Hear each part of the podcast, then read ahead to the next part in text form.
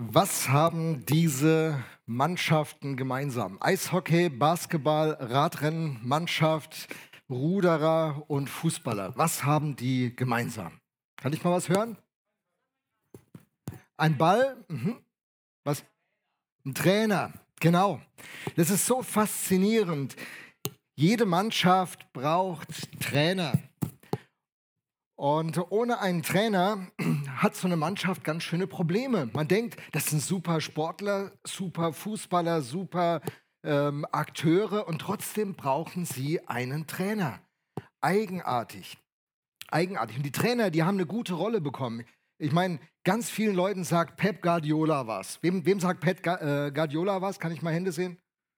Ja, guck mal, wie viele Leute und nicht alles im Fußball begeistert. Jürgen Klopp, mein Favorit. Jürgen Klopp, super Typ. Ähm, was gibt es noch für gute Trainer? Julian Nagelsmann, ganz junger Kerl, der hat selber nie richtig auf einem hohen Niveau gespielt und gilt trotzdem als die Trainerhoffnung in Deutschland, trainiert gerade Bayern München. Verrückt. Ohne Trainer äh, sind diese Spitzensportler und diese Mannschaften nicht unterwegs. Eigenartig. Und die Idee des Trainers, die gibt es mittlerweile in der Wirtschaft, da nennt man die Coaches. Und dann haben wir Führungskräfte haben einen Coach und man hat einen Finanzcoach und Trainer spielen eine interessante und eine, eine wichtige Rolle in unserer Gesellschaft. Entschuldigung, das knackt immer so, das lenkt mich sehr ab. Nach hinten vielleicht. So. Also kein Spitzensportler ohne Trainer. Und es gibt ganz spezifische Trainer, zum Beispiel Fitnesstrainer, Mentaltrainer, Taktiktrainer und obwohl diese Leute selber nie die Besten ihres Fachs waren, eignen sie sich aber sehr, sehr gut als Trainer. Das Team Gott und Kirche, über das wir die letzten beiden Male gesprochen haben, die haben auch diese Idee. Gott hat seiner Kirche diese Idee mitgegeben. Wir alle brauchen Trainer. Und da möchte ich gerne mit euch heute Morgen mal den Blick genauer werfen. Wie ist das? Wie ist das? Mit den Trainern in der Kirche, mit den Trainern im Glauben. Und bevor wir da einsteigen, meine Frage an dich, hast du eigentlich einen Trainer? Bist du in einem Team dabei? Aber hast du auch persönlich einen Trainer? Vielleicht am Ende der Predigt äh, hast du eine Idee, wie du das angehen könntest. Ich habe einen Bibeltext herausgesucht, der uns diese Idee vermittelt. Die Idee, dass es Trainer braucht, Top-Trainer, die die Spieler besser machen damit die Spieler Teil einer Mannschaft werden, die ihrerseits den Auftrag umsetzen kann, den Auftrag, den so eine Mannschaft hat. Ich meine, wenn du bei Bayern München spielst, ist dein Auftrag relativ klar. Die deutsche Meisterschaft, die ist schon mal von vornherein gesetzt. Der Pokal wäre wünschenswert, aber die Champions League, die Champions League ist das, was Bayern München möglichst jedes Jahr gewinnen möchte. Und, äh, und die Mannschaft, die soll aus Spielern bestehen, die äh, in Bestform sind. Und der Trainer soll aus den einzelnen Spielern das Beste hervorbringen und sie zu einer Mannschaft formen, die in der Lage ist, die Champions League zu gewinnen. Und für uns Christen wäre es mal interessant zu fragen, was ist eigentlich die Champions League bei uns? Wann hätte die VM die Champions League 2022 gewonnen? Was müsste passieren? Interessante Frage. Ich will mal keine Antwort geben darauf. Das müssen wir später mal machen in der Predigtreihe. Aber einfach als mal als Idee. Was, wann haben wir eigentlich gewonnen?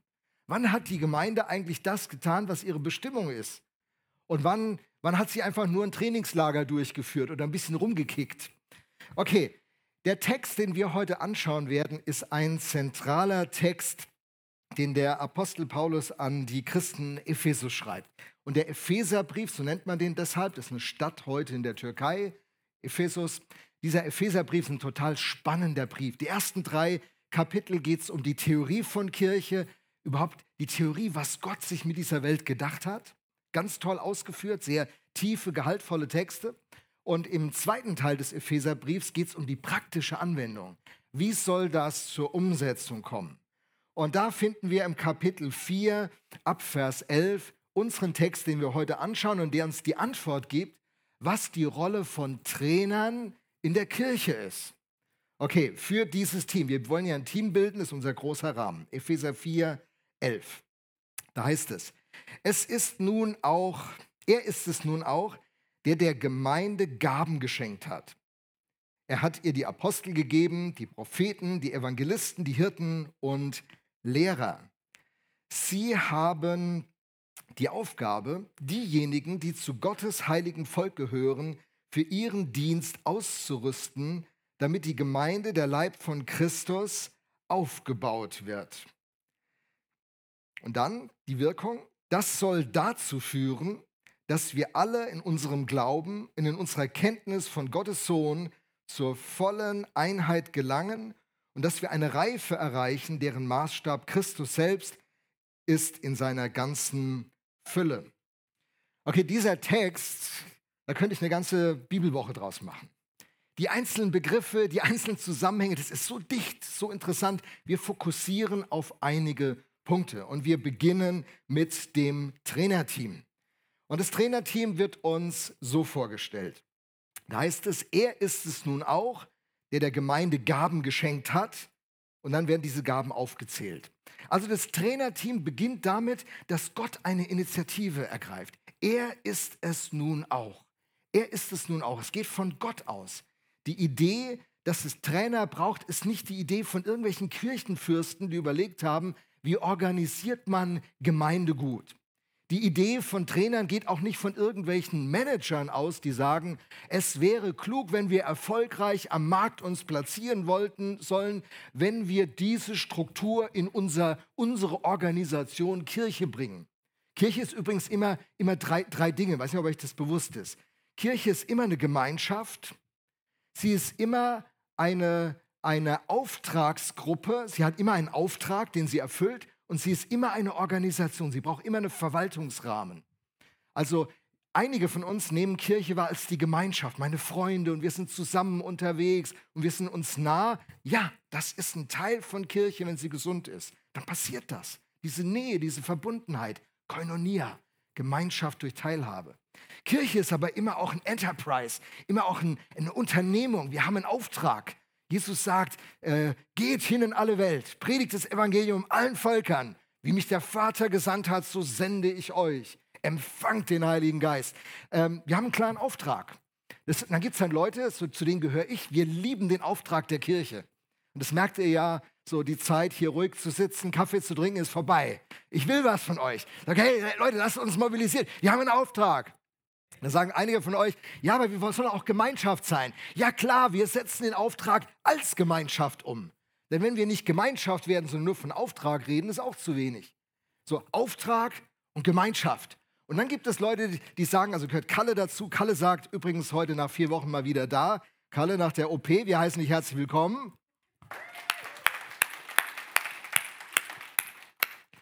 Kalle würde sagen, aber wir müssen auch eine genaue Stellenbeschreibung machen. Lothar, du schaffst da neue, neue Ideen. Lass uns beschreiben, was damit gemeint ist. Und äh, Viktor sitzt neben Kalle, der sagt, aber die Finanzen müssen auch stimmen. Wir müssen eine saubere Buchhaltung haben. Und seit Benny dabei ist, wird die noch sauberer, die Buchhaltung. Genau, ein Profi, der in dem Geschäft ist. Und dann sagen einige aus der Gemeinschaftsecke, ach, diese ganzen Papiere und diese Unterschriften und diese Dateien, muss es denn sein? Gemeint ist immer alles drei. Wir müssen eine vernünftige Verwaltung haben, damit wir gut organisiert, mit Hausmeister, mit einem Gebäude, klug machen, was wir tun, weil wir nicht in Afrika unterm Baum sitzen. Und ihr seid froh, dass wir hier nicht nur einen Baum aufgestellt haben, wo sich die Kirche heute Morgen trifft, dass wir ein Gebäude haben, dass die Heizung funktioniert. Das ist gut, ne? Ja, das ist wirklich gut. Aber hey, wenn wir keinen Auftrag hätten, sondern nur ein schönes Gebäude, wo es warm ist, dann wird der Grund fehlen, warum wir uns hier treffen. Wir brauchen einen Auftrag, der uns voranbringt. Und wenn wir nicht eine Gemeinschaft bilden würden, sondern jeder nur, nur nebeneinander anstatt miteinander unterwegs ist, dann wäre es sehr kalt bei uns, obwohl die Heizung läuft. So, und, und diese Idee, wie diese Kirche funktionieren soll und dass sie nun Trainer braucht, die sie so auf die Spur setzt. Das ist Gottes Idee. Es heißt, er ist es nun, der der Gemeinde Gaben geschenkt hat. jetzt werden ein Schwung Trainertypen aufgezählt, die gucken wir uns gleich an. Aber wichtig ist, bevor wir in diese Details gucken, diese Trainertypen sind uns geschenkt.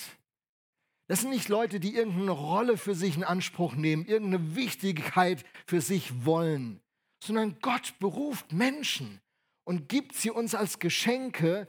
Und wenn sie tun, was sie tun sollen, entwickelt sich die Mannschaft in einer Art und Weise, dass sie ihren Auftrag erfüllt, eine Gemeinschaft bildet und das alles richtig klug tut. Das ist das Bild von Gemeinde. Mich fasziniert das. Okay, die Typen, die hier nun aufgestellt werden, das Trainerteam. Da werden fünf Rollen aufgezählt. Apostel, Propheten, Evangelisten, Hirten und Lehrer. Fünf Trainertypen. Und dann gibt es Christen, die sagen, das ist der fünffache Dienst. Das ist eine abgeschlossene Größe. Und da behaupte ich falsch. Falsch.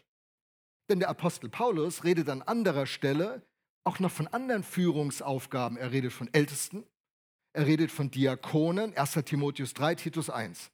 Dann redet er von Leitern, 1. Korinther 12, 28. Und da steht, da steht ein Wort im Griechischen, das könnte man in Deutsch als Steuermann übersetzen. Kommt aus der Schifffahrt, aus der Nautik. Steuermann. Ähm, und das ist sogar im Plural da genannt. Gaben von Leitungen, unterschiedlichste Leitungsrollen.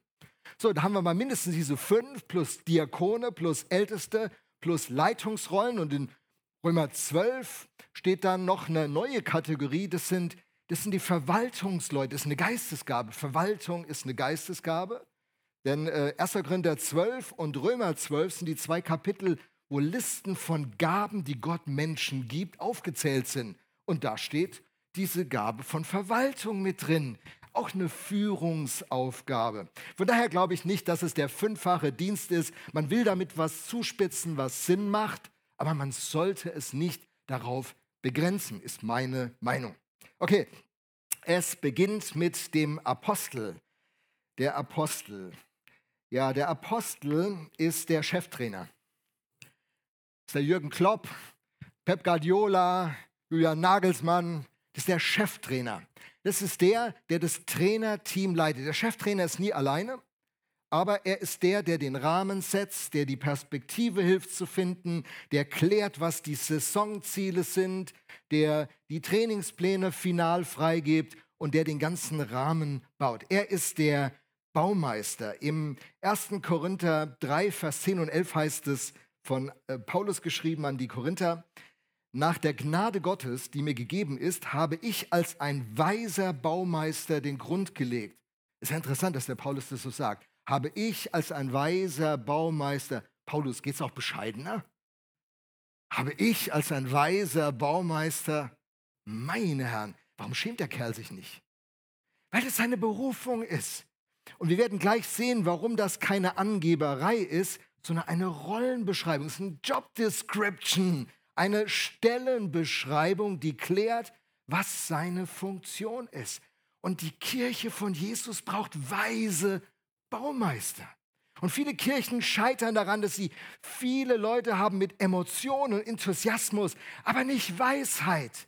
Und Weisheit ist äh, zunächst mal nicht Wissen und Schulabschluss, nicht Zertifikat und Diplom und Promotion, Doktortitel oder irgendwas. Weisheit ist verstoffwechselte Lebenserfahrung, verstoffwechseltes Wissen, das einen Menschen geprägt hat und ihn zu einem Typen gemacht hat, der anders in dieser Welt lebt. Ein weiser Mensch. Buch der Sprüche ist voll von Hinweisen, was einen weisen Menschen von einem törichten Menschen, einem Toren unterscheidet. Und die Herausforderung ist, weise zu sein. So, der Apostel bringt also die Spielidee ein. Er, ich spreche immer so ein bisschen jetzt im sportlichen Rahmen heute. Er setzt den Rahmen fest, er fokussiert auf die Kernaufgabe und schafft die Voraussetzungen für das Trainerteam, das äh, es seinerseits die Impulse, Taktiken, Strategien und Zielideen weiterentwickelt. So, bevor ich zum Trainerteam komme, noch eine andere Frage. Braucht es eigentlich heute noch Apostel? Gibt ja auch Christen, die sagen, Apostel, das ist mit den zwölf Aposteln ausgestorben. Also, ich habe gedacht, äh, gehen wir mal ein bisschen ran. Ähm, gibt es noch Apostel, da sagen Christen, gibt keine mehr? Ich drehe die Frage um und sage, braucht es noch Apostel heute? Ja, ich meine, Apostel, Apostolos heißt Gesandter, er heißt, heißt Bote. Äh, von daher, also können wir sagen, es braucht solche Typen. Es braucht nicht Typen, die sich das als Titel geben. Äh, das haben wir auch in Teilen der Welt. Afrika liebt sowas, Titel. Dann würde man Apostel äh, Tralala genannt werden. Statt Pastor Lothar, was, ich schon, was mich schon nervt, wäre ähm, Apostellothar, wäre die Steigerung. Das wäre dann, das wäre das absolute No-Go. Und manche, die bauen darüber Wichtigkeit auf. Ich bin Apostel. Ihr habt mir zu horchen, was ich euch sage, weil ich Apostel. Also, damit können wir gar nichts anfangen. Ich werde auch gleich erklären, warum das überhaupt auch in einer komplett anderen Sicht gesehen werden muss. Ähm, dürfen eigentlich Frauen Apostel sein? Eigentlich ist ja die Frage, dürfen Frauen Pastoren sein, dürfen Frauen Apostel sein? Ich, ich führe euch gerade mal aufs Glatteis kurz. Also seid mir nicht böse am Ende. Also alle, die sagen, Frauen können nicht Apostel sein, äh, muss ich euch sagen, aber, aber das, das ist voll akzeptiert eigentlich in der Christenheit, nur nicht unter dieser Vokabel. Wisst ihr, wie das lateinische Wort für Apostel ist? Weiß jemand, wie das ist? Lateinische Wort für Apostel. Gesandter, Missionar. Missionar ist das lateinische Wort für Apostel. Gibt es Missionare? Yes, ne? da hätte die christliche Kirche überhaupt kein Problem mit. Jawohl, wir haben Leute, die wir ausgesandt haben, wir nennen sie Missionare. Wir haben ja auch ein paar äh, hier in unserer Mitte, unsere liebe Familie aus Nordeuropa und äh, Missionare. Gibt es, gibt es Frauen als Missionare? Dürfen Missionarinnen das Wort Gottes sagen als Zeugnis? Ja, ne, andere sagen ja predigen, bei Missionaren sagt man dann Zeugnis. Das war so in der, in der konservativen Brüderbewegung, da durften Frauen nicht predigen. Und äh, wenn dann die Missionarinnen kamen, haben die ein Problem gehabt, weil die wollten ja schon den Bericht hören und sagen uns Gottes Wort, aber Frauen dürfen nicht predigen. Ja, was macht man da? Der Missionar sagt halt ein Zeugnis. Wisst ihr, wir müssen einfach eine aufrechte Kirche sein, eine ehrliche Kirche, oder? Diese ganzen Kunstkniffe. Also, wir stellen fest, Missionare gibt es, Missionarinnen gibt es, auf Griechisch Apostel, Apostelinnen, weiß nicht, ob es dieses Wort überhaupt gibt. So, das ist die Idee. Das sind die, die die Pionierarbeit machen, die den Rahmen setzen, die die Fundamente legen. Und der Grundstein ist immer Jesus Christus, sagt, äh, sagt der Apostel Paulus in 1. Korinther 3. Einen anderen Grund kann niemand legen als der, der gelegt ist, welcher ist Christus. So, das ist einfach die Basis. Und wenn Christus nicht mehr die Basis ist, sind wir nicht mehr die Kirche von ihm. Deswegen wird äh, das immer die Grundlage sein. So, also zurück zu unseren Trainern. Wer gehört noch zum Trainerstab? Zum Beispiel Propheten. Propheten wird hier von Paulus aufgezählt, die Analytiker. Die, die genau hinschauen im Team, die den Finger in die Wunde legen und ganz deutlich aussprechen, was hier schiefläuft. Wir denken ja bei Prophetie oft an so Wahrsager, Leute, die an die Zukunft voraussagen. Äh, Im Alten Testament waren die Propheten die Typen, die gesagt haben, wie die Dinge einzuschätzen sind, die die Könige zur Raison gerufen haben, die die Wahrheit mutig ausgesprochen haben. Sportlich gesprochen, wir sagen, das sind die Matthias Sammer-Typen. Weiß nicht, wer Matthias Sammer kennt, BVB, war auch eine Zeit bei Bayern München, ist so ein Typ, der immer gnadenlos den Finger in die Wunde legt und sagt, was gerade schief geht im Verein und in der Mannschaft. Und so Typen brauchen wir. Wir brauchen es auch als VM. Leute, die prophetisch den Finger in die Wunde legen. Wir denken also, oh no. Aber das hilft. Das ist wie ein Arzt, der eine Diagnose setzt und äh, zeigt, hey, du bist krank, du brauchst eine Therapie, du brauchst jetzt einen Eingriff. Du musst auf den OP-Tisch. Mein, wer meldet sich schon freiwillig für einen OP-Tisch, wenn er einigermaßen seelisch gesund ist? Aber manchmal ist es die einzige Chance zu überleben. Deswegen ist es gut, im Trainerteam haben wir Propheten, Leute, die die Finger auf die Wunden legen. Und dann Evangelisten. Gehören auch zum Trainerteam. Die Typen, die sagen, es reicht nicht. Hey, ihr Gemeinschaftsfreunde, wir bleiben nicht hier unter uns. Und wie schön, dass wir einander so haben. Seht, wir haben sie einander so lieb. Manche Gemeinden, die bräuchten ja keinen, der auf der Suche nach Gott ist. Die sind so glücklich mit sich und ihrem Leben dann braucht es solche Evangelisten, Leute, die sagen, hey, unser Auftrag ist, dass wir Menschen erreichen, die Gott nicht kennen und dass wir sie reinbringen. Und wir müssen die Kirche werden, die die Nichtchristen lieben zu besuchen. Boah, ich träume davon, stellt euch das vor. Wir wären in Mannheim, der Ort am Sonntagmorgen und Sonntagmittag und Sonntagnachmittag und Sonntagabend, wo Nichtchristen, wir nennen sie VIPs, am liebsten hingehen und die sich gegen sagen, du musst da unbedingt da. am Ulrichsberg. Boah, du, die haben fünf Gottesdienste am Sonntag. Und diese Gottesdienste der Hammer. Und Kaffee der Hammer. Und Gemeinschaft der Hammer. Und die Kinder erleben eine Hammerstunde. Das ist so ein geiler Laden. Da musst du hin. Weil so reden ja VIPs. Ne? Ich weiß, es ist nicht die fromme Sprache, aber stellt euch das mal vor. Oh, davon träume ich. Träumen noch ein paar von euch auch. Das wäre doch der Hammer, wenn hier sowas passieren würde. So, da braucht es eben so Evangelisten, die hingehen und sagen, im Sport, ne, so, hey, wir haben eine tolle Mannschaft beieinander, wir müssen ins Nachwuchszentrum investieren. Bayern München hat Millionen ausgegeben für das modernste Nachwuchszentrum. Wir müssen Möglichkeiten schaffen für unsere Nachwuchsspieler. Wir müssen die ausbilden, wir müssen die trainieren. Wir müssen bei denen dran sein. Und dann haben wir noch einen weiteren im Trainerteam, den Hirten. Er sagt, ja, aber wir müssen auch gucken, dass es den Leuten gut geht dass sie gesund wachsen. Das sind die Physiotherapeuten. Wir müssen mal in die Muskeln gucken. Klappt das? Die Ärzte, die die Werte messen und sagen, hey, das Training ist zu hart oder nicht so hart. Hey, wir müssen gucken, dass der Mannschaft gut geht, dass den Menschen gut geht. Ja, genau. Sehr gut. Die gehören auch ins Team. Die lösen ja den, den, den, äh, die anderen nicht ab, sondern die Idee vom Team ist, wir brauchen uns gegenseitig. Und jeder kommt mit seiner Gabe, mit seinem Thema, mit seiner Betonung. Und dann wird das Ganze koordiniert. Weil wenn nämlich nur der auftragsbezogene Apostel sagt, lasst uns in die Richtung gehen, jetzt gehen wir mal Vollgas und wir bleiben mal dran. Und die Spieler halten das gesundheitlich nicht durch. Dann nimmt ihre Verletzungsanfälligkeit zu, dann fallen sie häufiger aus, dann ist die Mannschaft geschwächt. So müssen wir alle den Blick haben, das gehört zusammen, das muss zusammenfließen. Also, braucht einen Hirten. Und dann braucht es den Lehrer. Der Lehrer gehört auch zum Trainerteam. Das ist ein Typen, der sagt, hey, es gibt ein paar ganz neue Spielentwicklungen.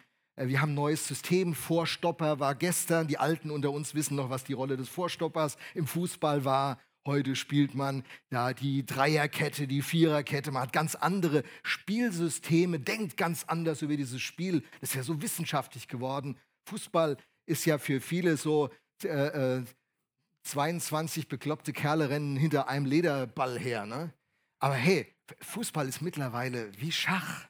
Du musst die Räume sehen, du musst eine klare Taktik haben, du musst die Spielverlagerung begreifen, du musst in der Vorwärtsbewegung wissen, wie du verteidigst, in der Rückwärtsbewegung. Ah, das ist so richtig, das ist kompliziert.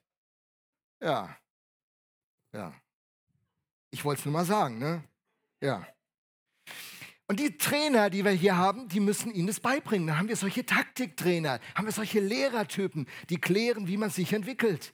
Und wir brauchen alles. Wir brauchen Leute, die uns zeigen, wohin die Perspektive geht. Wir brauchen Leute, die den Finger in die Wunde legen. Wir brauchen Leute, die sagen, hey, lasst uns an den Nachwuchs denken und lasst uns gucken, dass die Sache wächst. Wir brauchen Leute, die sich darum kümmern, dass die Gesundheit der Spieler erhalten bleibt. Und wir brauchen Leute, die in die Zukunft denken, die uns neue Spielsysteme beibringen, sagen, das war gut, wie wir es gestern gemacht haben, aber das Spiel hat sich weiterentwickelt. Lass uns uns als Mannschaft entwickeln.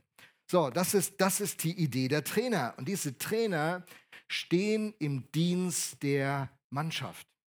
Die Aufgabe des Trainers ist, die Mannschaft fit zu machen, indem sie einzelne Spieler so fördern und entwickeln, dass sie für die Mannschaft, dass sie mannschaftsdienlich werden und richtig gut ihren Beitrag geben und dass die Mannschaft zusammenwächst und gemeinsam einen Unterschied bewirkt. Das ist die Aufgabe der Trainer. Wie gut, dass wir Trainer haben. Und äh, diese fünf Rollen, die jetzt hier beschrieben sind, die werden oft als Leitungsrollen in der Gemeinde beschrieben. Und äh, wir sehen an dieser ganzen Idee, dass die Leitungsrollen in der Gemeinde in Wahrheit Dienerrollen sind. Jesus sagt, wer der Größte unter euch sein will, der sei aller Diener. Selbst in der Wirtschaft spricht man mittlerweile von dienender Führung. Die Führungskraft entfaltet den stärksten Einfluss auf das Team und das Unternehmen, die mit einer Gesinnung des Dienens leitet. Dienende Leiter, dienende Führungskräfte. Und Heike und ich, wir haben uns bei der Vorstellung im, äh, im Juni hier als Diener mit Trainerlizenz vorgestellt. Und das ist so ein geflügeltes Wort, Diener mit Trainerlizenzen. Das habe ich aus diesem Epheser 4, 11 Text. Wir wollen als Leiter in Wahrheit Diener sein, die trainieren. Diener mit Trainerlizenz. Und das sind diese, äh, diese Trainer. Und während die Mannschaft dann zum Duschen geht, während die Mannschaft sich von den Physios äh, wieder lockern lässt nach harten Spielen und harten Trainingseinheiten, und während sie dann am Abend vielleicht äh, Playstation spielen oder was unsere Fußballer so abends machen, ich weiß ja zur Entspannung oder keine Ahnung, jedenfalls, ich, Playstation ist nicht so meine Welt. Jedenfalls spielen die da viel, höre ich, so Müller und die ganzen Kerle. Äh, sitzt das Trainerteam zusammen und knobelt die Strategie fürs nächste Spiel aus. Sitzen abends zusammen und überlegen noch, wie sie die Mannschaft voranbringen, wie die Aufstellung sein soll. Während also die Mannschaft entspannt, sind die Trainer noch richtig am Arbeiten. Trainer, die gut trainieren, sind fleißig. Trainer, die gut trainieren, sind klug, sind weise, sind vorausschauend und sie investieren sich. Hey, könnt ihr euch vorstellen, wenn eine Kirche wie die VM einen Stab von Trainern hat auf allen Ebenen, die mit einer Gesinnung von Fleiß und von Hingabe und von Kompetenz und von Team, unterschiedlichstes ergänzt sich und miteinander am Start, wenn wir so Gemeinde leiten würden. Wenn die Leiter dieser Gemeinde Diener mit Trainerlizenz wären und die extra Runden investieren, um einen Unterschied mit der ganzen Mannschaft bewirken zu können. Also ganz ehrlich, davon träume ich. Aber ich träume da nicht nur, sondern ich bin in der Rolle des Gemeindeleiters. Ich arbeite dafür. Ich, äh, ich blockiere immer mehr, wo, wo es in, in, äh, in einen Arbeitsstil geht, der Einzelne ausbeutet. Und ich fördere immer mehr, dass ein Wir entsteht.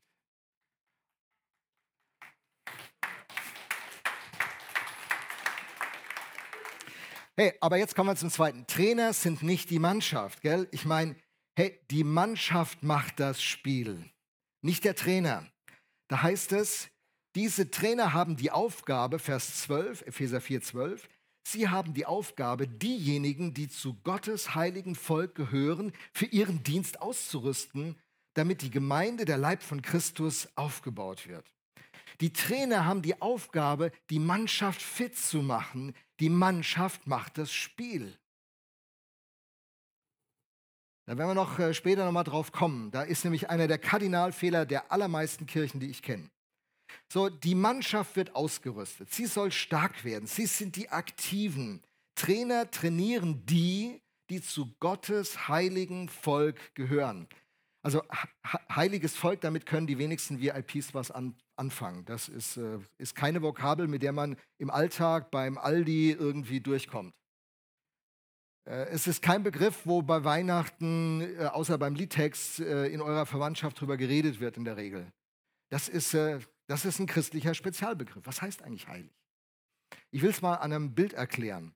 Habt ihr schon mal gehört, dass Leute sagen, die Ehe ist mir heilig? Wer hat es schon mal gehört, diesen Satz? Die Ehe ist ihm heilig. Ein paar ganz wenige von euch. Da muss ich euch äh, offensichtlich Nachhilfe geben. Ähm, wenn jemand sagt, die Ehe ist mir heilig, dann, dann sagt er damit, die Ehe ist was ganz, ganz Besonderes, was Einzigartiges für mich. Wenn ich sage, die Ehe mit Heike ist mir heilig, dann heißt es, keine andere Frau in meinem Leben wird je an diesen Platz kommen. Keiner anderen Frau habe ich eine Loyalität und eine Treue geschworen wie meiner Frau. Ich will meiner Frau treu bleiben. Das heißt nicht, dass andere Frauen nicht hübsch wären und mich manchmal äh, mit einem Blick zu lange fesseln. Bin ich der einzige Mann? Müssen da ehrlich sein, nicht so tun, als ob wir über all dem stehen. Stehen wir nicht. Denn wenn wir das Ganze unterm Teppich halten und so tun, als ob das alles kein Problem für uns wäre, hat das Böse so eine Angriffsfläche, weil es im Verborgenen ist. Die Bibel sagt, alles, was ans Licht kommt, wird Licht. Wenn es im Licht ist, kannst du damit umgehen. Ja, manche Frauen sind hübsch, dass mein Blick zu lange auf ihnen ruht.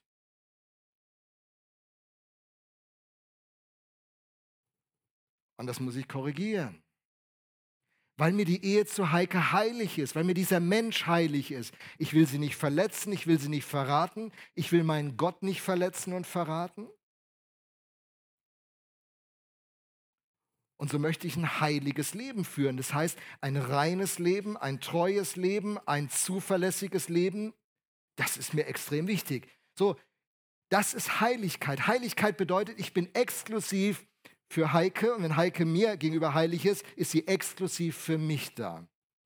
Gottes heiliges Volk heißt nun, die Menschen, die zu Gott gehören, sind exklusiv für Gott da.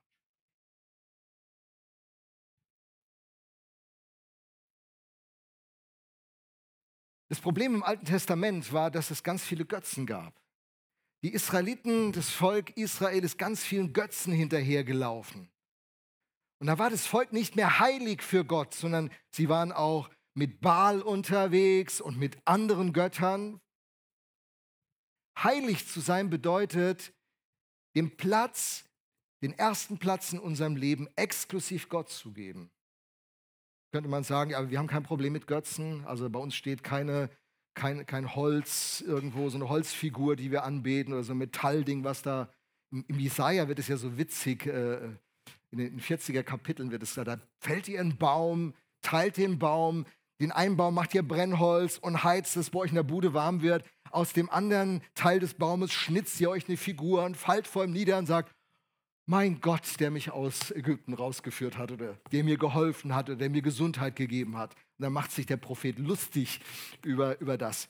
Wo wird man das bei uns sagen? Wir würden sagen, Gott, du bist heilig für uns, du bist die Nummer eins. Ich rede jetzt zu Christen, bist die Nummer eins in unserem Leben und äh, du hast die Priorität, aber wenn mein Chef will, dass ich Überstunden mache und ein gutes Gehalt noch winkt, dann, äh, dann lasse ich mal eben den Gottesdienst sausen und ich lasse mal das sausen und jenes sausen, ich gehe nicht in die Kleingruppe und Für manche ist äh, Sport ihr Götze. Ja, Gemeindeforum ist cool, aber wenn Bayern München spielt, oh, dann geht es mir gerade nicht so gut an dem Abend. Dann kann ich nicht mehr aus dem Haus raus. Dann geht es nur noch bis zum Sofa und hey, was, was gibt dir Identität und was gibt dir Sicherheit? Das ist dein Gott. Das ist dein Bankkonto, ist es deine Karriere? Ist es dein Titel? Ist es dein Wissen? Ist es deine Familie? Sind es deine Kinder? Alles, was dir Sicherheit und Identität gibt. Das ist, das, was das Wichtigste in deinem Leben ist, gibt dir Sicherheit und Identität. Das ist dein Gott. Okay, zurück hier zur Mannschaft. Also, die Trainer sind dazu da, die Mannschaft, die exklusiv zu Gott gehört, zu trainieren. Man muss eben zu einer Mannschaft gehören, zu einem Zeitpunkt. Du kannst nicht Fußballprofi bei Bayern München und Borussia Dortmund gleichzeitig sein. Und so ist es auch mit Gott. Entweder gehörst du zu Gott oder du gehörst nicht zu Gott. Aber dieses vielleicht spiele ich in der Mannschaft mit gibt es nicht. Vielleicht bin ich Profi bei Bayern München, vielleicht bei Borussia Dortmund, Gladbach ist auch nicht schlecht. Geht nicht. Du musst dich für eine Mannschaft entscheiden. Und dann, hey, der Job der Trainer ist, die, die, die Spieler für den Dienst auszurüsten.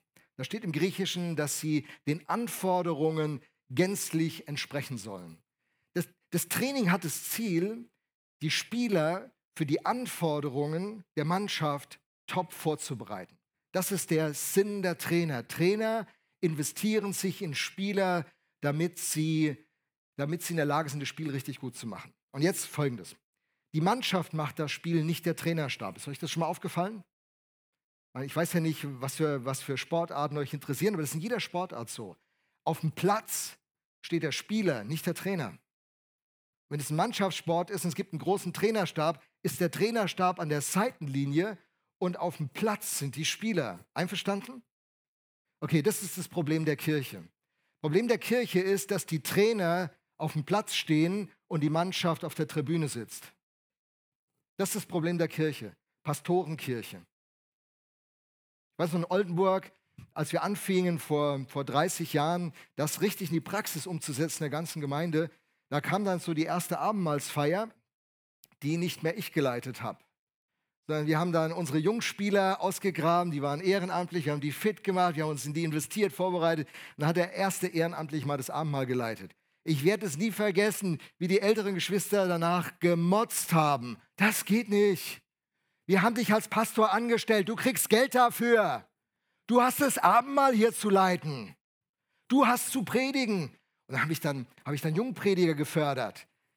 Und, äh, und das werdet ihr auch erleben im nächsten Jahr mit einigen, wenn wir dann Teampredigten anfangen. Das heißt, ich fange an, der, äh, der Jungprediger kommt, macht einen Mittelteil, ich mache den Schluss. Dann werdet ihr erleben, dass Leute sich entwickeln. Dann werdet ihr erleben, dass äh, ich in der ersten Reihe sitze und weder moderiere noch predige. Aber der hat doch im ersten halben Jahr fast jeden Sonntag gepredigt. Ja, genau, um die Spuren zu legen. Ja, und dann? Ja, dann ist mein Job Diener mit Trainerlizenz. Dann hocke ich in der ersten Reihe und dann könnte es Sonntage geben, wo ihr dann hockt und denkt, mir wäre es heute aber lieber gewesen, Herr Lothar hätte gepredigt. Der hat schon drei Wochen nicht mehr gepredigt. Mensch, er kriegt ein Schweinegeld und predigt nicht. Ist ja genauso, der Klopp, der kriegt ein Schweinegeld und spielt nicht für Liverpool. Was ist das denn? Der ist Trainer. Und weil er Trainer ist, ist sein Job, Spieler flott zu machen. Und das Potenzial der Kirche ist die Mannschaft und nicht die Trainer. Und daran leiden viele Kirchen. Dass dann, dass dann nur zwei, drei Leute irgendwie alles machen, die werden dafür bezahlt. Und dann will man immer mehr noch Leute anstellen, immer mehr noch Leute bezahlen, weil die Mannschaft nicht spielen will. Und es ist auch ein kleines Problem der VM. Haben wir ja im Gemeindeforum vor zwei Monaten angeguckt. Nicht als Vorwurf gemeint, aber einfach als Realität. Fakten sind Freunde. Wenn wir wenn wir von den Kernaufgaben, die es hier zu erledigen gilt, 36 Themen identifizieren und 24 Themen keinen Verantwortlichen haben, muss ich einfach sagen, Leute, die Mannschaft hat keinen Bock zu spielen. Aber das ändert sich. Wisst ihr, was die letzten zwei Monate schon passiert ist? Das ändert sich. Wir haben eine andere Zukunft und wir gehen auf eine andere Zukunft. Und einige überlegen sich zu gehen. Jetzt muss man hier ja mitmachen. Das ist die Idee. Die Idee ist die Mannschaft. Hast du schon mal einen Fußballspieler gesehen, der bis unter die Spitzen motiviert ist und Lust hat, auf der Tribüne zu sitzen, während seine Kollegen unten spielen? Die Kerle, die sind ja Furien, wenn sie noch auf der Ersatzbank hocken. Wenn sie sich dann warm laufen müssen neben dem Spielfeld, während die anderen das eigentliche Spiel machen, machen die sich nur warm. Habt ihr schon mal gesehen, wie die ihr Trikot zu Boden feuern, verärgert, weil sie ausgewechselt werden? Es gab sogar Leute, Jürgen Klinsmann, der gegen die Tonne getreten hat vor Wut, weil er ausgewechselt wurde. Weißt du, du hast Spieler, die eine Gabe haben, die wollen nicht auf der Ersatzbank sitzen, die wollen nicht auf der Tribüne sitzen, die wollen Teil der Mannschaft sein, die wollen Tore schießen, die wollen einen Unterschied machen, die wollen ihre Gaben einbringen, oder? Amen. So, mein Und meine Frage an uns ist, äh, an, an, an euch, also Übrigens, ich habe es für mich geklärt, ich will es nicht rhetorisch machen. Also die Frage, die ich dir gerade stelle, lautet, willst du eigentlich Zuschauer sein oder Teil der Mannschaft, mitspielen? Ja. Und dann geht es ja noch weiter, noch einen Gedanken müssen wir denken. Der Trainer, wen trainiert er? Die Fans? Trainiert er die, die äh, stillen, stillen spendenden Mitglieder? trainiert er den, also ich, den Anhänger der, der gegnerischen Mannschaft. Er trainiert nur die Mannschaft. Manche erwarten, dass ein Pastor alle möglichen Dienste tut, während seine Aufgabe ist, die Spieler zu trainieren. Warum macht das so viel Sinn, dass der Pastor, der Trainer, die Spieler trainiert? Weil die Spieler die Mannschaft bilden und weil die Mannschaft das Spiel gewinnen kann. Fans gewinnen keine Spiele. Fans setzen nicht den Auftrag der, der Mannschaft um. Fans gewinnen nicht die Champions League. Okay?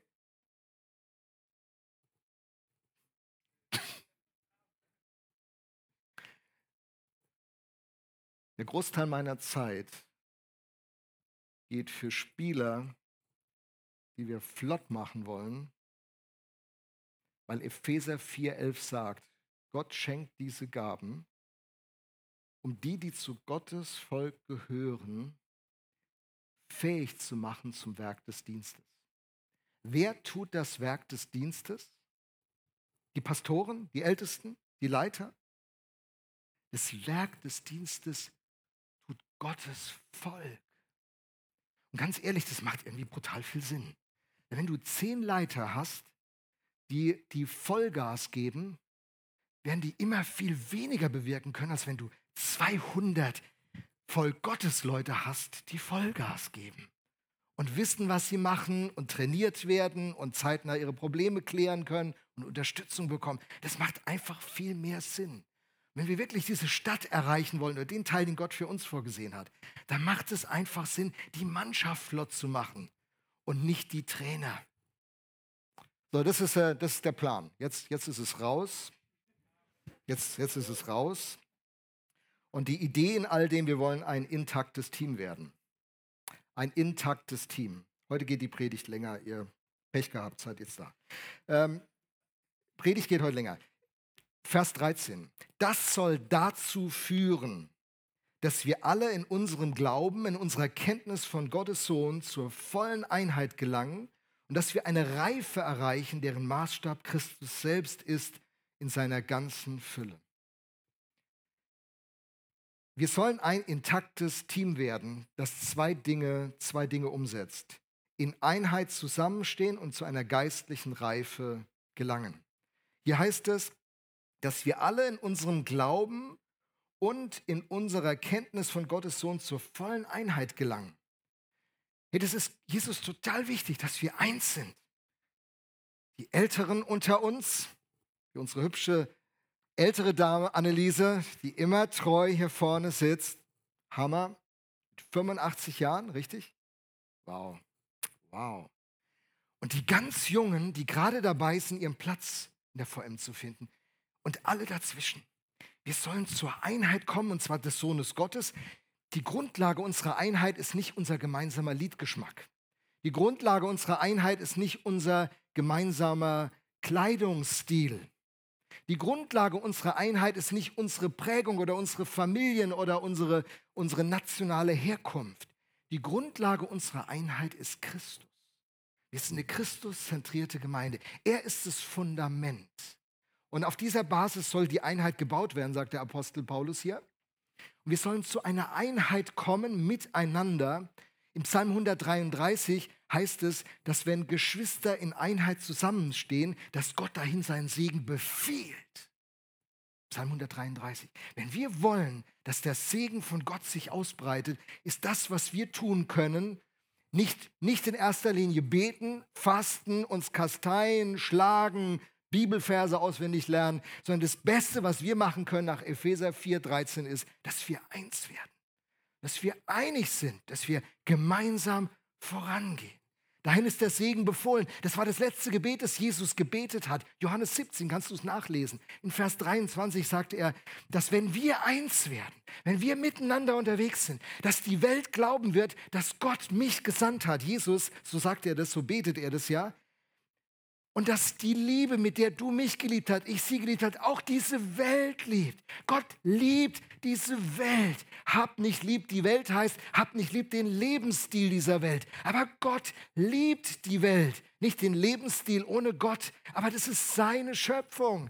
Es ist seine Natur. Wir sind seine Menschen. Es sind seine Völker. Es ist seine Lebensidee. Christen sind nicht lebensfeindlich und wollen so schnell wie möglich weg in den Himmel. Der Himmel wird auf die Erde kommen. Jesus wird kommen, der Vater wird kommen, der Heilige Geist wird kommen. Und der Wohnort unseres Gottes in Zukunft ist die erneuerte Erde, sagt Offenbarung 21. Er wird bei ihnen wohnen, er wird ihr Gott sein, sie werden sein Volk sein, alle Tränen werden abgewischt werden, jeder Schmerz, jedes Geschrei, alles kommt zu Ende, alle Ungerechtigkeit wird, zu, wird gerade gerückt. Gott bringt diese Welt wieder ins Lot und er wird hier auf dieser Erde wohnen, die er erneuert hat, die er vom Virus Sünde befreit hat und alles wird so werden, wie es eigentlich gedacht war. Das ist unsere Mission. In diesem Auftrag sind wir unterwegs. Das ist die intakte Gemeinschaft, die wir bringen sollen. Und das ist unsere Aufgabe als Trainer. Das ist die Aufgabe. Einheit. Und das zweite ist Reife. Hey, viele denken, viele denken, Reife bedeutet Bibelwissen oder theologische Feinheiten erklären können. Manche denken, Reife wären bestimmte geistliche Erfahrungen, die man mit Gott macht oder Wunder, die man mit ihm erlebt. Das ist nicht Reife. Reife ist nach Römer 8, Vers 29, dass wir ins Bilde seines Sohnes umgestaltet werden, dass Jesus bei uns zu sehen ist und die Früchte der Reife, die der Geist Gottes hervorbringt, die in Wahrheit nur eine Frucht ist, die wird hier aufgezählt. Das heißt Liebe, Freude, Frieden, Geduld, Freundlichkeit, Güte, Treue, Rücksichtnahme und Selbstbeherrschung.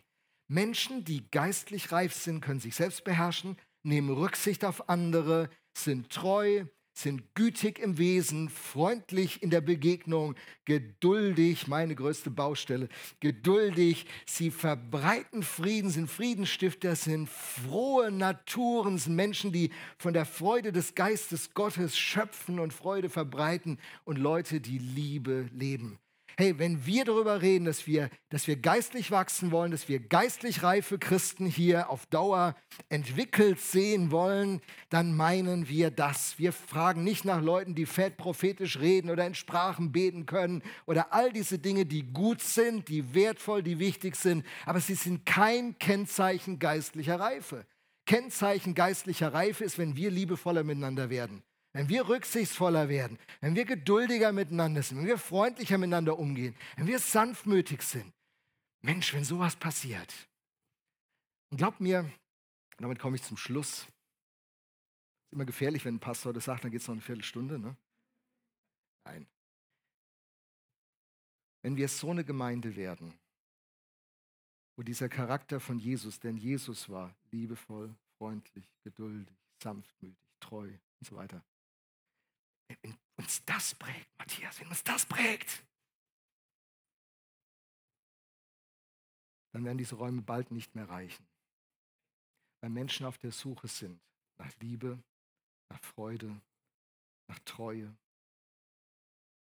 nach Sanftmut, nach Selbstbeherrschung, nach Güte, nach Rücksichtnahme.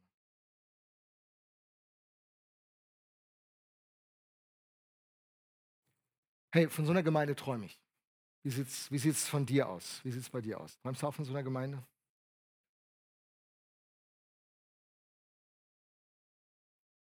Lass uns, lass uns einig werden, eins werden, dass wir so eine Gemeinde zusammen bauen. Lass uns, lass uns gucken, wen hat Gott als Trainer bei uns berufen. Wenn du berufen bist, dann werd Trainer. Werd Diener mit Trainerlizenz. Werd jemand, der sein Bestes gibt, um das Beste aus anderen hervorzubringen. Und das ist die, die Schlussdefinition, die ich euch gerne geben möchte. Und heute schließen wir den Gottesdienst etwas anders. Ich weise schon mal darauf hin, könnt euch ganz entspannen. In der Message-Übersetzung, das äh, Eugene Patterson war ein sehr, sehr kluger Mann, der hat die Bibel übersetzt in einer sehr kommunikativen Sprache, die heißt, die Übersetzung im Englischen heißt The Message. Und er hat, er hat eine Definition gebracht von Leitung, die mich total berührt und dieses Bild von Leitung, dienender Leitung klärt. In seiner Message-Übersetzung heißt 1. Thessalonicher 5,15: Look for the best in each other and always do your best to bring it out. Zu Deutsch: Halte nach dem Besten im anderen Ausschau und gib immer dein Bestes, um sein Bestes hervorzubringen. Leiter in unserer Gemeinde sollen ihr Bestes geben, um das Beste aus anderen hervorzubringen. Diener mit Trainerlizenz. Das ist unsere Bestimmung. Hey, so ein Team wollen wir werden. Wir brauchen Trainer, einen ganzen Trainerstab. Wir brauchen eine Mannschaft, die auf den Platz geht und einen Unterschied macht. Wir wollen die Champions League gewinnen. Wollt ihr auch die Champions League gewinnen? Hey, ich habe heute ein paar richtig klare Worte gefunden. Und ich habe ganz stark das Gefühl, dass der Geist Gottes diese Worte in meinen Mund gelegt hat. Und, und ich weiß, dass unser Weg aus vielen Schritten besteht. Aber heute ist wieder so ein Schritt. Ich äh, wünsche mir jetzt einen Moment der Stille. Keine Musik, keine Worte, sondern einen Moment der Stille. Und ich lade dich ein, dir die Frage zu stellen, bin ich im Training? Wer ist mein Trainer? Habe ich eine Berufung, Trainer zu sein? Lebe ich diese Berufung? Will ich diese Berufung leben? Und dass du das ganz persönlich mit deinem Gott an deinem Platz ausmachst und ihm eine Antwort gibst. Ich werde es dann mit dem Gebet abschließen, ganz trocken. Wir halten heute mal die ganzen Emotionen flach. Boris wird nach dem Gebet nach oben kommen, uns die Schlussmoderation geben, sagen, wie wir dann hier rauskommen und äh, machen es heute mal so. Okay? Gut. Also.